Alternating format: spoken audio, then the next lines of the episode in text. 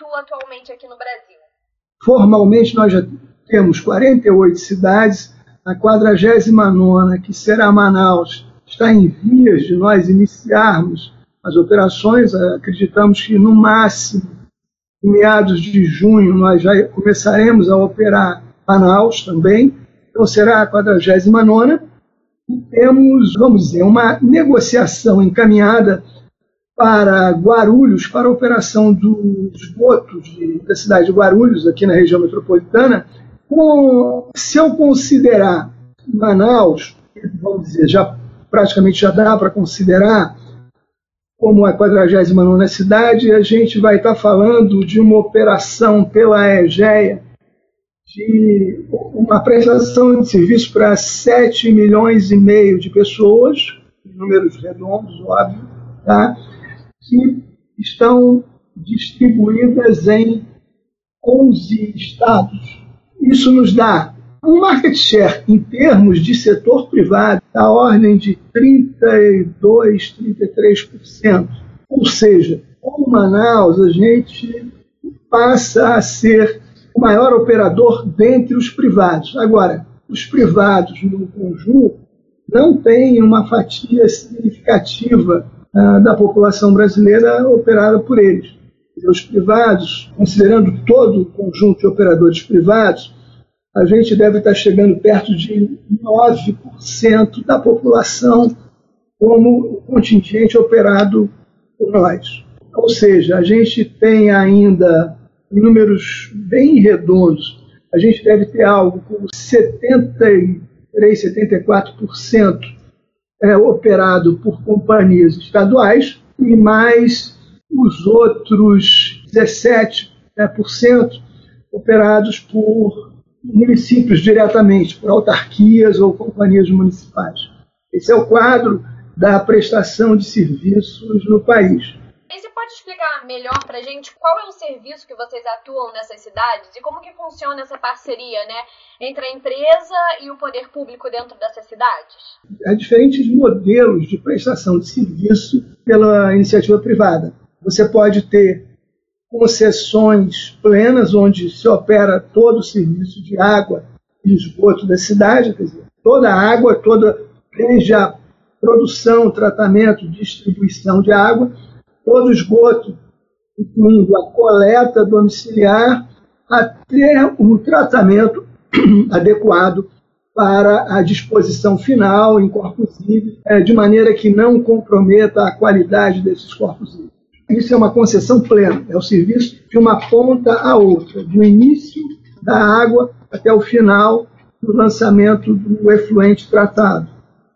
Agora, há outros formatos, claro. Então, a gente tem situações em que nós, é, vamos dizer, operamos é, basicamente só a parte de esgoto sanitário, e isso também é factível, não só nós, como outras empresas, podemos prestar a parte do serviço relativo ao esgotamento sanitário com um operador público cuidando do abastecimento de água. Em linhas muito gerais, seria isso: o esgoto com o privado, a água com o público. O contrário não, não existe. Quer dizer, você ter uma operação privada de água com operação pública de esgoto, isso não acontece e dificilmente entendemos que aconteceria. Porque, vamos dizer, o setor mais, é, digamos, a parte mais atrativa da prestação de serviço, do ponto de vista, vamos lá, de negócio, é a parte da água. Na linha de concessão parcial de esgoto, você tem o desenho das as chamadas PPPs, as parcerias público-privadas, não deixam de ser concessões, mas são outras formas. A PPP pode ser uma concessão administrativa ou uma concessão patrocinada. Normalmente, o que se tem no setor são concessões administrativas. Nós temos o caso de três concessões administrativas em que nós cuidamos do esgoto por delegação. Por exemplo, no Espírito Santo, a gente tem duas cidades, que são Serra e Vila Velha, que são operadas pela companhia estadual, a CESAM. Então, houve, um, houve processos licitatórios nos dois casos para delegar a prestação de serviços de esgoto via uma estrutura de PPP, concessão administrativa, para um parceiro privado. Então, nesse caso, como é que funciona? Nós vencemos o processo, estamos lá prestando serviço, mas estamos prestando serviço à companhia estadual, que perante a população é quem presta a totalidade do serviço. Então, ela continua emitindo a conta, cobrando água e esgoto, sendo que da tarifa que ela cobra de esgoto, ela vai retirar uma, uma parte significativa, é claro, para nos pagar pelo serviço que nós prestamos a ela para resolver o problema de esgotamento sanitário no local. Isso se dá, no caso da EGEA, nessas duas cidades do Espírito Santo e também numa cidade aqui em São Paulo, que é Piracicaba, sendo que Piracicaba é diferente porque quem opera o serviço Uh, o operador municipal é uma autarquia do município, um serviço municipal de água e esgoto de Piracicaba. Então, ele, ele, ele era anteriormente o responsável por água e esgoto. O que, que acontecia? Ele não tinha capacidade financeira para fazer os investimentos em esgotamento sanitário, o que, aliás, é o que acontece quase que de norte a sul. Ele vinha atendendo adequadamente em água e não atendia dentro do que se esperava em esgotamento sanitário, ocasionando poluição, por exemplo, lá do rio Piracicaba, que é o rio da cidade, que o pessoal gosta, etc. Bom, chegou um momento que, até por uma ação do Ministério Público em cima da Prefeitura, ela teve que partir para uma solução, já que ela não tinha o dinheiro, ela também abriu um processo de concessão administrativa, uma PPP, para que um privado entrasse para cuidar da parte do esgoto. Lá é uma história significativa porque é, nesse jogo de que ele já cobrava uma dada tarifa e ele nos paga uma tarifa menor, em quatro anos houve uma geração de um excedente para ah, os cofres do SEMAI de 100 milhões de reais. Ou seja, entre o que ele cobrou de esgoto e o que ele nos pagou no total de quatro anos, sobraram para ele 100 milhões de reais. Ou seja, além de nós conseguirmos resolver o problema que a cidade enfrentava é, em termos de esgotamento sanitário, resolver o problema do, do TAC, que o Ministério Público assinou com eles lá, nós conseguimos é, gerar recursos adicionais para a autarquia municipal cuidar da expansão do serviço de abastecimento de água, ou seja, tocar a vida dela tranquilamente. 45% do esgoto, né, segundo dados do Trata Brasil, são tratados no Brasil. Então, partindo do princípio que o saneamento básico é um direito fundamental, principalmente para garantir saúde, qualidade de vida, como que a gente lida com essa realidade aqui no país? Bom, o problema do país é que efetivamente 45% que é tratado é 45% do que é coletado.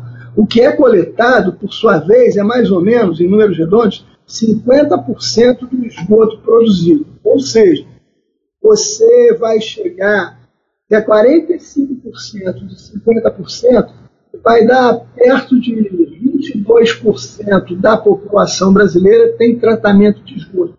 Esse é o número. Tá? Então é muito pouco. Como que a gente lida isso no Brasil? Deveria ser uma coisa tão fundamental e a gente até hoje, em pleno século XXI, não, não conta com isso?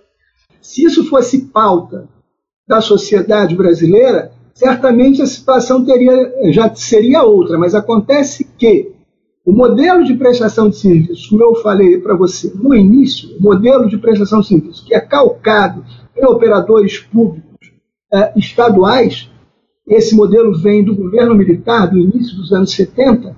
Esse modelo ele é um modelo que está aí praticamente até hoje, porque, como eu te disse, a iniciativa privada chega agora a 9% da população em termos da atuação dela. Então, se você tem uma realidade em que a questão do esgoto é equivalente a de, de, de países muito mais atrasados que nós, do ponto de vista de desenvolvimento, e isso é uma verdade, se ela chegou a isso, é porque também a sociedade em nenhum momento se interessou em cobrar por isso. É muito claro que a questão do esgotamento sanitário é equivalente à questão do, do tratamento e destinação final de resíduos sólidos urbanos. Por quê? Porque as pessoas enxergam o seguinte: se não tem esgoto, vazando na porta da casa delas, ela tem o problema de esgoto resolvido. Da mesma maneira que a pessoa entende que se o lixo sai, se tira o lixo da porta da casa dela, o problema do lixo está resolvido. E você sabe que isso não é verdade. Por quê? Porque o fato de o esgoto não, não estar vazando na porta da casa não significa que ele esteja tendo tratamento e destinação final adequados. Agora, mais recentemente, até por uma ação do Trata, que você, com quem você conversou, o Trata Brasil, que é uma organização que tem o patrocínio de algumas empresas preocupadas com essa realidade que eu acabei de descrever, ele sistematicamente ele, ele levanta informações e consegue divulgá-las na mídia, e aí as pessoas começaram a se escandalizar com a real situação que existe. Se você pensar que a solução virá é, por uma pressão em cima desses operadores, sinto dizer-lhe que hoje em dia eles não vão poder resolver. Se no passado eles poderiam ter resolvido em situações em que a economia estava melhor, em que essas empresas, esses prestadores tinham uma situação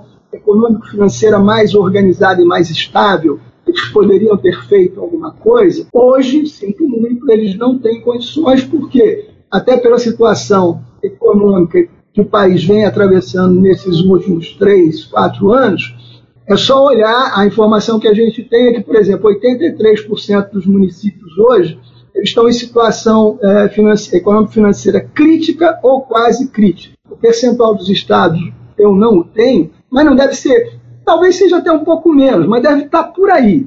O fato é que, de fonte pública, é, via endividamento público, você não vai conseguir viabilizar a curto prazo esses investimentos. E mais do que isso, não é pensar também que a União, o governo federal, vai conseguir tirar dinheiro do orçamento da União para destinar a fundo perdido para resolver esse tipo de problema. Não, ter, não irá fazê-lo porque não tem esse dinheiro. É, como eu ouvi um presidente do BNDES dizer há algum tempo atrás, o que, que aconteceu aqui? A viúva, que tudo bancava, se mudou para Paris e não volta mais. Então, é, daí para frente, o que a gente tem para resolver esse problema é algum outro tipo de solução em que outros atores, e aí sim entra a iniciativa privada, terão que participar. Sem o que você resolver universalizar essa questão do esgotamento sanitário, você pode botar aí pelo menos mais uns 40 anos para ver se o país sai da crise, resolve seus problemas, o setor público começa a se estabilizar, começa a ter superávit para poder ele bancar o investimento. E aí entrando mais nessa questão da iniciativa privada, né? Como que então essa iniciativa privada ela pode ajudar o poder público a resolver problemas reais que afetam todos os dias a população? É, a iniciativa privada teria o quê? Que o poder público, para começar, o que hoje ele não tem é capacidade financeira Quer dizer, se você tem uh, operadores privados capitalizados, esses operadores podem, vamos dizer, em instância, emprestar seus balanços para resolver esse tipo de problema. Então, esses operadores privados poderão fazer investimentos, poderão como captar recursos né, e terão eficiência operacional para, de um lado, é, resolver o problema de uma forma mais rápida de outro lado, conseguirem eles ter seus resultados. Infelizmente, você tem uma visão muito distorcida em boa parte da sociedade ainda de que se entra um privado para prestar um serviço, ah, esse cara quer ter lucro e, consequentemente, a população mais pobre vai ser penalizada, ela não vai ter o serviço. Isso é uma grande balela, porque a população mais pobre não tem o serviço hoje porque os déficits principalmente estão concentrados nas populações é, mais pobres, nas localidades menores e mais distantes. Então, não adianta, porque o problema ele já existe, ele não vai ser criado pela inserção privada nessa prestação de serviço. Consequentemente, o que a gente poderia dizer é o quê? Que o operador privado ele pode entrar, sim, para ajudar a minorar esse problema que existe hoje. É claro que isso não quer dizer que a gente está considerando que só, tudo só se resolverá se a iniciativa privada assumir a totalidade do serviço. Não é isso, a mensagem não é essa. A mensagem é que nós podemos atuar de uma forma cooperativa com operadores públicos é, para resolver o problema. Hoje, o poder público ele incentiva a participação dessas empresas no setor.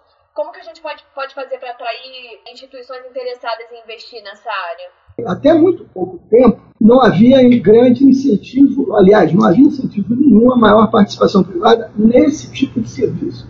Ainda hoje há uma reação de alguns segmentos muito significativa é, no sentido de dizer que esse serviço, como envolve a água, e água é um. chegam a dizer que água é um dom de Deus, etc., tem um discurso muito esquisito para tentar fazer, eh, digamos, estabelecer uma, uma espécie de reserva de mercado público nessa prestação de serviço. Então, é, vamos dizer, nesse governo, no governo atual, é que houve uma movimentação maior, até pela crise, é óbvio, no sentido de favorecer a participação privada. Mas ainda assim, você há de convir que é uma questão bastante complexa, porque a titularidade desse serviço não é da União Federal. Os serviços de saneamento, pela Constituição, eles são de titularidade municipal, havendo apenas uma interpretação do Supremo já de que nas regiões metropolitanas a, a, essa titularidade deveria ser compartilhada entre o Estado e os municípios componentes da região. Mas o fato é que não pode, a União Federal não pode obrigar ninguém a delegar a prestação de serviço ou de parte do serviço à iniciativa privada. A União pode estabelecer mecanismos que incentive. De uma certa maneira, ela vem tentando fazer isso. É, por exemplo, os fundos o fundo que o BNDES tem para desenvolver modelagens de participação privada nesse serviço, o fundo que o Ministério do Planejamento está delegando a gestão para a Caixa Federal, que também é nesse sentido. Quer dizer, são mecanismos que o governo coloca para que os interessados tenham acesso a recursos, vamos dizer, não onerosos para o município, para o desenvolvimento de modelagens de parceria, de modo a ensejar um processo licitatório tecnicamente correto, transparente, quer dizer, cumprindo todas as regras de, de compliance que se tem que cumprir. Hoje, quais são os benefícios né, de se investir em saneamento básico? Bom, os benefícios para a sociedade, o mais óbvio deles é o benefício em termos de saúde da população. É porque a gente tem é, experiência, até no caso da EGEA, por conta, por exemplo, da operação de Campo Grande, em que a gente já opera desde 2005, a gente consegue ter uma série histórica de da ocorrência de doenças de veiculação na cidade que mostra claramente que após a delegação de serviço para nós, lá é uma concessão pela é, água de uh, ao longo de 10 anos, há, houve uma queda é, muito acentuada da ocorrência desse tipo de doença. Isso é, um, é o benefício mais óbvio. Né? Você teve há pouco tempo uma série de, de doenças é, provocadas por mosquitos da dengue, etc., como chikungunya por aí afora, no fim da linha, aquilo ali são doenças decorrentes da falta de quê? Da falta de saneamento básico. Né? Então, nesse ponto é que talvez as pessoas tenham começado a se preocupar um pouco com essa ausência de saneamento. Então, o saneamento ele é um vetor essencial para a saúde. Ele é tão importante quanto você distribuir remédio no SUS. Se você tiver saneamento, você vai gastar muito menos com a distribuição de remédio no SUS com atendimento de pessoas, com internações, etc., porque boa parte das doenças decorrem da falta de saneamento básico. Fora isso, a, o investimento em saneamento vai permitir, vamos dizer, ele permite também geração de renda, claro. Todo esse investimento que você vai fazer vai ter, vai ter obras nas cidades, isso gera emprego, isso movimenta a economia local Normalmente as empresas que trabalham na, na, vamos dizer, nessas obras são empresas contratadas no local. Você tem impactos do turismo, porque, óbvio, você vai recuperar eventualmente áreas degradadas. A gente tem um caso clássico aqui que a gente opera ah, na região dos lagos do Rio de Janeiro. A Prolagos é uma concessionária que é nossa. E lá a recuperação da lagoa de Araruama foi conseguida basicamente pela atuação nossa, depois que nós assumimos. A lagoa de Araruama estava absolutamente imprópria para utilização pela população, inclusive exalava mau cheiro. Então ela hoje ela está recuperada. É, isso tem impacto turístico, claro, naquela região. Como terá em outros lugares, se você recupera o Tietê, o Tietê daqui a pouco tem barco lá fazendo passeio, o pessoal vai estar tá lá é, pescando, vai ter um monte de atividades, como tem em outras cidades do mundo, que tem rios urbanos significativos, que o Rio é um, um polo turístico importante. Afora turismo, você tem valorização imobiliária, áreas atendidas por saneamento, obviamente os imóveis se valorizarão, os terrenos se valorizarão, os imóveis se valorizarão. Do ponto de vista de educação, é claro, também tem se pesquisa sobre isso. Uma criança que, digamos assim, que tem uma saúde melhor por conta de saneamento, ela tem melhor nível de aprendizado na escola, etc. Os benefícios são tantos e realmente é um absurdo que a sociedade brasileira não tenha reclamado a falta desse serviço ao longo desses anos todos. Possivelmente muito por desconhecimento, por falta de informação.